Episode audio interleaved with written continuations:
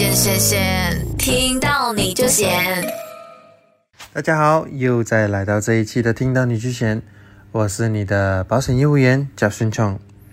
好的，今天呢，我想要跟大家做的这一个主题呢，就是到底啊，我们所知道的保险推销员、保险业务员、保险的义工呢，它本身啊，在社会上的价值有没有被人家看到呢？到底我们这一些保险业务员呢，对社会的价值是什么呢？今天呢，我想以一个故事的模式啊，来跟大家谈谈，哎，我们今天到底对社会有些什么样的一个帮助呢？我来跟大家分享一个真实的采访的这一个内容哦，有一个体现着保险营销员啊，我们所谓 agent。对于这个社会价值的真实案例，而到了二三二零二三年呢，我也在这边请求大家对保险多一些些的理解，而且一定要多一些些的重视。我们再看这个被采访的人呢，她是一个女的，她今年呢只有区区的三十五岁，通过讲述她自身的经历来呼吁大家，为什么我们需要重视保险。尊重每一位尽心尽力的保险业务员，也希望对他们呢有一定的社会的价值的观点。我今天所讲的分享的这个故事呢，就是这个三十五岁的女士，她在与病魔作斗的过程，在很不幸的某一天，她被诊断出患有这个。原发性硬硬化性的这个胆管炎过后呢，医生就告诉他，这个是一个非常严重的病，也只有要做肝移植是唯一的方法，其他的方面呢就肯定治不了了。经历了长达三年的治疗时间，前前后后啊，一共经历了大大小小的三十亿列的这个手术，我们不完全的去统计。但是呢，总共的花费大概百多万的医药费，到底他的心情是怎么样呢？大病后的内心，他自己的独白。首先，他先问自己：“你买过保险吗？”当这句话问到他的时候呢，他会说：“那是我人生中啊最遗憾的一件事，因为从头到尾，我只买过一份保险。”而且保额非常的少，只有五万块。那么为什么我买那么少呢？年轻人想的就是，首先呢，我最重要就是要有一间自己的屋子，一间自己的房子，然后呢，再有一辆属于自己的车子，管理好我自己的家庭过后呢，就可以了。其他的花销根本就没必要花在保险上。买一张保单根本就是一个人情保单嘛，对不对？因为我是特别非常排斥保险业务员的。他说，只是说当时自己真的很年轻啊，本身的底子也非常的好，也不会有特别多的病痛，甚至别人啊劝我买保险，我也非常的反感，甚至没有任何想要买保险的这个想法。当人他问到我，你后悔吗？后来啊，在想买的时候啊，自己就已经成为终身被拒保的本体了。在没有办法再买保险的情况下，那个时候我是非常的悔恨的。当时如果当初真的多买了一点点，可能今天呢，我的生活就不一样了。如果当初真的有一个非常尽责的业务员，你别说是让我一年拿几千块去买保险，你让我当时一年拿一万块买保险也好，我现在最想做的事情就是给你跪下，给你磕头，我也要感谢你的大恩大德啊！我现在那么的年轻，现在就相等于提前退休的老人一样，我没有办法的自己工作。也没有什么经济很大的收入来源，我将来的生活我应该怎么办呢？我的父母啊，现在还面临着需要养老的状况呢。那么，我们有一项问他：你如何看待保险业务员的这个职业？现在呀，当你提起的时候呢，我就非常觉得说，其实保险业务员的这个职业是一个非常特别伟大的职业。现在我可能也会跟很多人，尤其是自己特别亲近的人，我会跟他们主动的去说保险，说保险非常的重要，而且呢，我说你不要排斥任何保险业务员。我现在最想对保险业务员说的是什么呢？是真心发自内心的感谢他们，也希望他们能够在自己的这个行业啊坚定下去，为更多的人啊。带来保障和福利，不要因为他们的一句拒绝而对自己丧失了信心。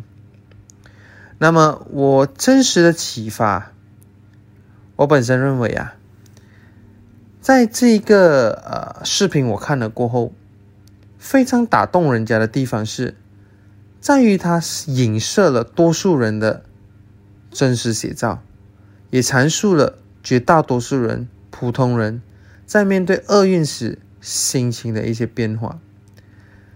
当朋友圈看到那么多的众筹，依然打动不了我们内心的时候，会发现发生在别人的身上永远都是故事，而发生在自己的身上呢，才是事故。每个人都在做着自己的导演，而做别人的旁观者。只有你今生经历了这种悲痛的故事，你才会让自己、让人得到最深刻的感悟啊，进而转变自己原有的看法。正如主人从排斥保险到更亲近的人推荐保险，他的态度一百八十度的转变。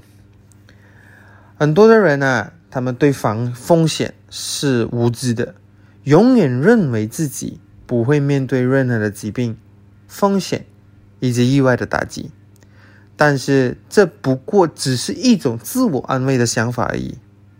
试想想看，人生在世，总会生老病死嘛，对不对？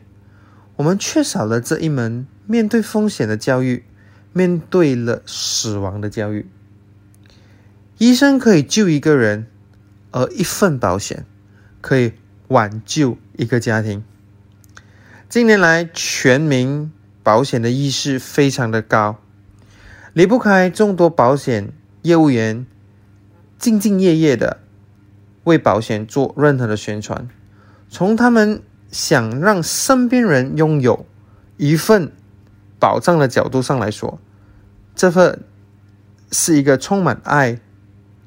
有爱心的一个职业，尽管仍仍然得不到大多数的这个理解与尊重，你看得到，我们呢一定要对现在二零二三年了，请不要再对保险的业务员存有任何的偏见，也提呃这一群每天跟风险赛跑的人，明白他们每一份的苦口婆心的背后。都藏着一份让你拥有保障的初心。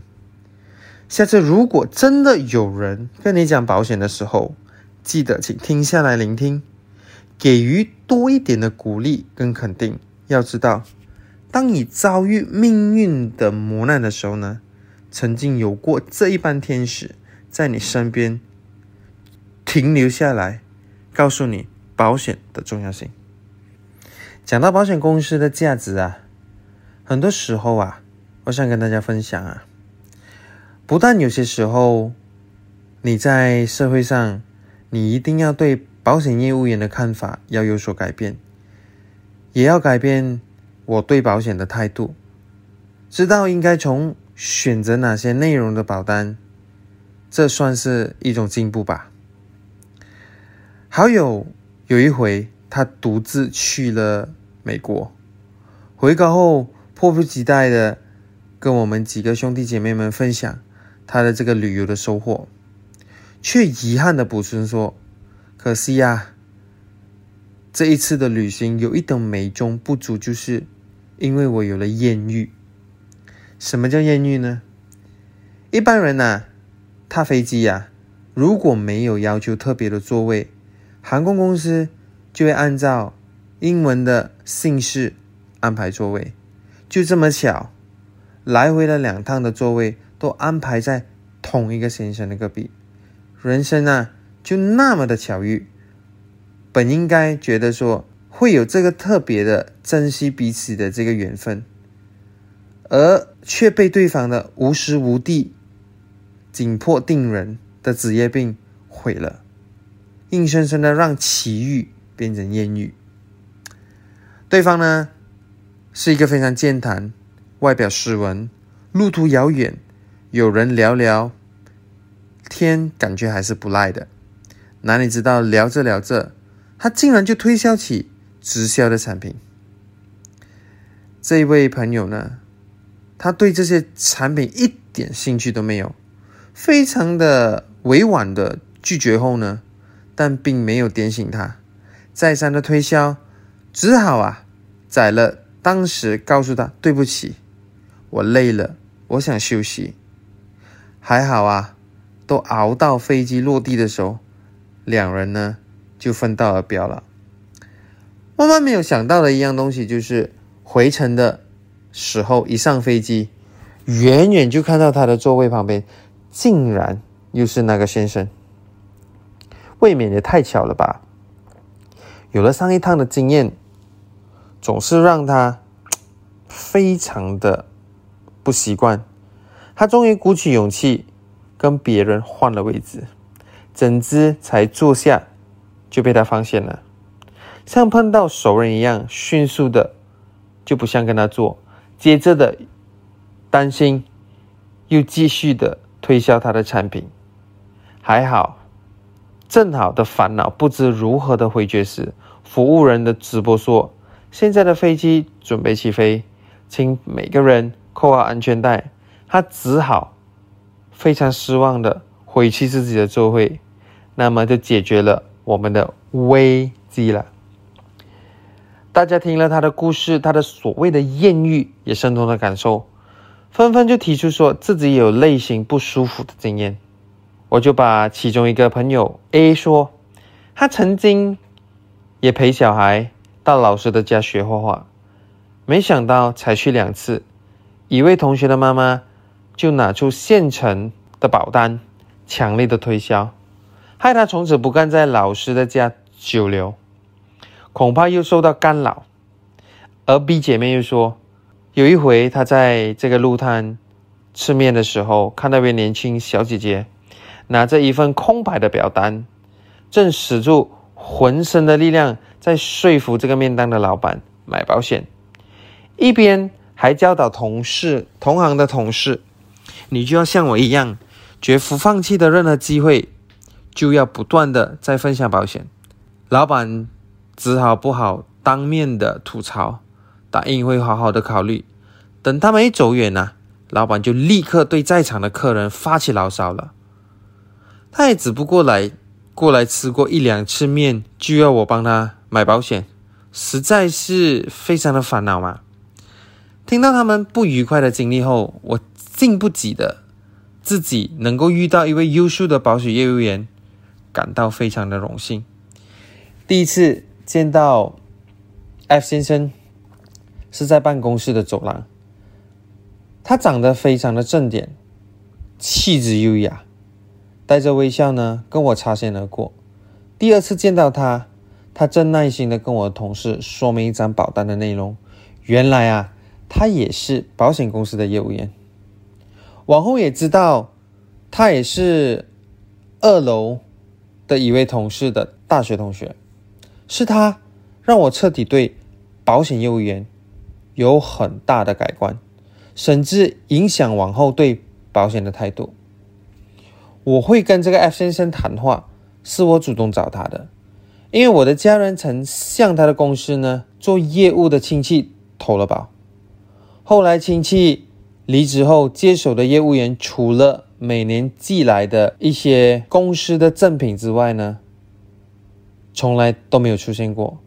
所以我请教他的保险内容，我除了亲切、据悉了解了整个的说明，还笑眯眯的交代以后有什么问题，他告诉我不要客气。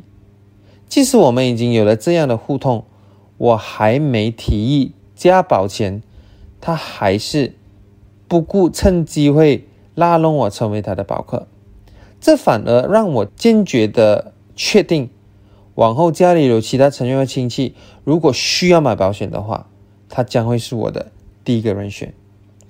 熟悉了 F 先生过后，我就发现他每隔一段时间。就会出现在办公室的很多的角落，尤其是年终之前呢，看着他带着一沓一沓新年的行事历、月历、记事本送给每一位同事。原来我才发现，很多同事都是他的客户。听说啊，大半都是主动找他受保的，他的亲切、耐心，各种疑难杂症，他都愿意花时间的。一个一个的去心理解剖，以简单的说法分析。也因为如此，每次只要他一出现，就会很多人等着找他聊一聊。保险公司推出的新产品，他也会有些时候就新产品的重点内容分享给大家，并点出它的强项。由于他并没有针对某个特定的对象进行急迫的盯着人的推销。所以不会让人家觉得有压力，反而更重要的是，不管保不保，他都一样客气，笑容也一样的温暖。以前总以为有个保险，疾病保险就足够了，直到女儿在外地求学骑摩托的时候发生了车祸，我才醒觉，无论年纪大小，还是保个意外险、医疗险会比较有保障。也比较能够安心嘛，对不对？于是就主动找了这个 F 先生呢，请他帮我们加其他其他三个人设计一个可以基本保障保险，这就让我顺理成章的也成为了他的顾客，直到今天。我告诉大家这些故事呢，是为了要让大家懂，一个保险业务员他怎么可以让这么多的人喜欢呢？这个人告诉我说，成了他的顾客后，他的态度依旧，聊天的机会却多了些。私人的领域呢，就是变不得不能避讳。然后呢，想象这种乐观，有什么状况就好像他能解决这样子。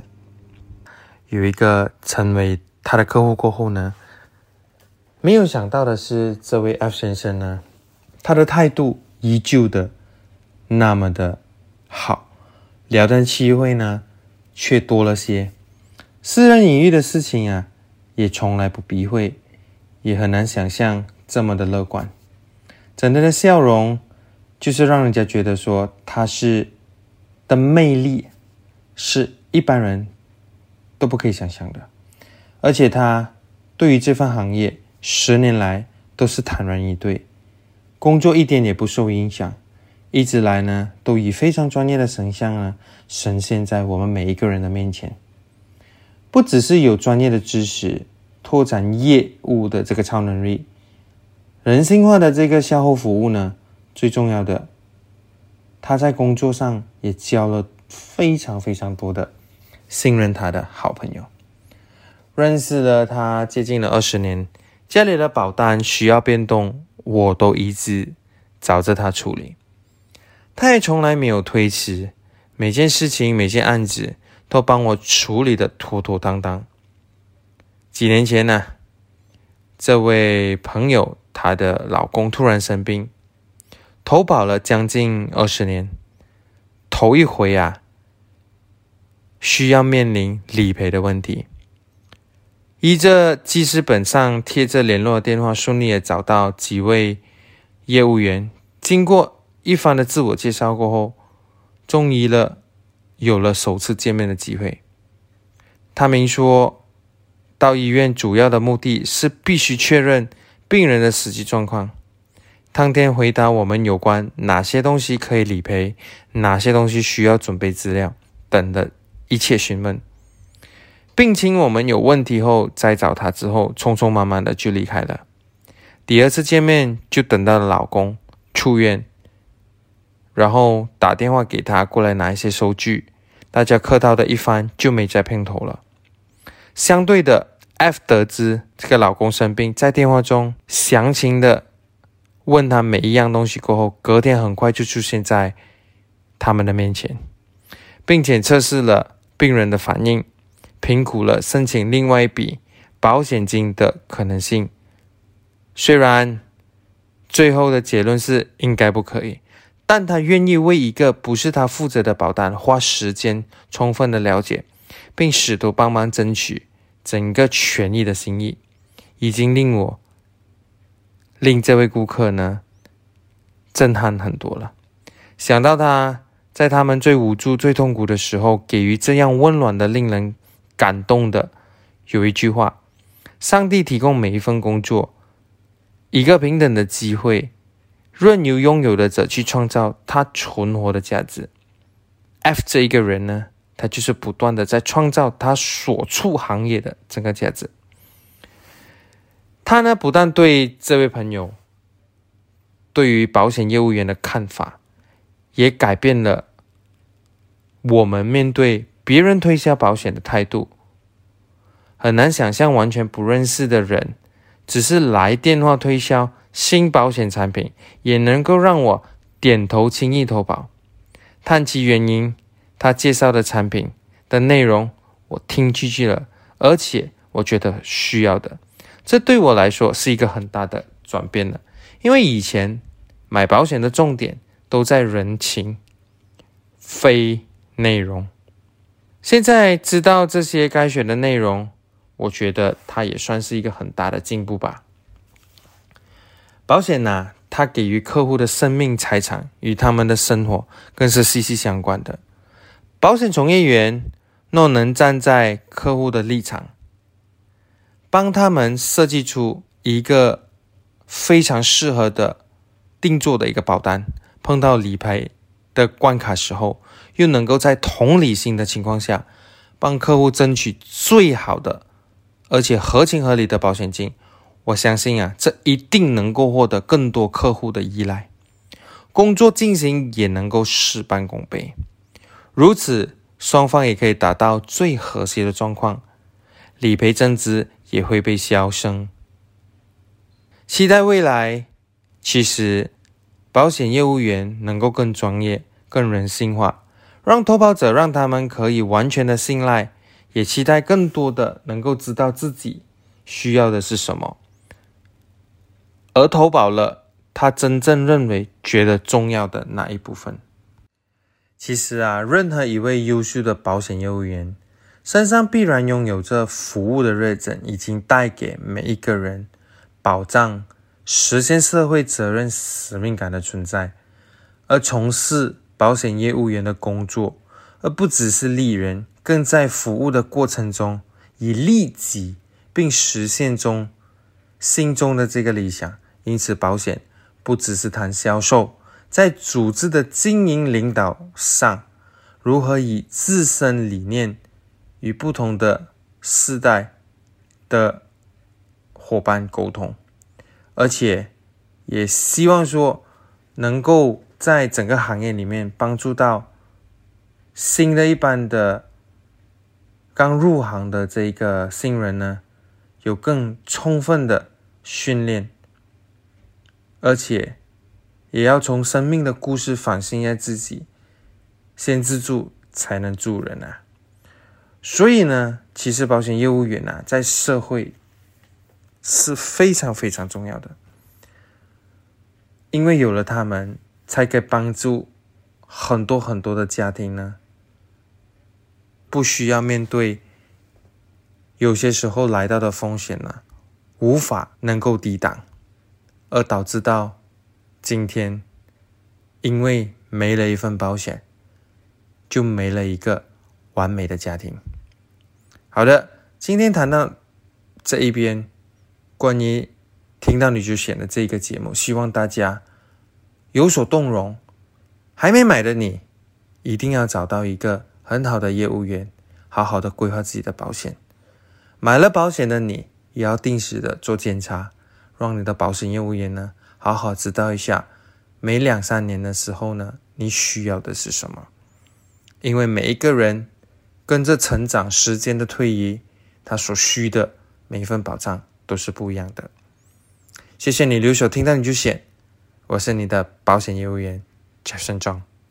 更多资讯可浏览面子书专业，看到你都险。锁定每逢星期四早上十一点，听到你就险，听保险达人 Jefferson 教你如何自保。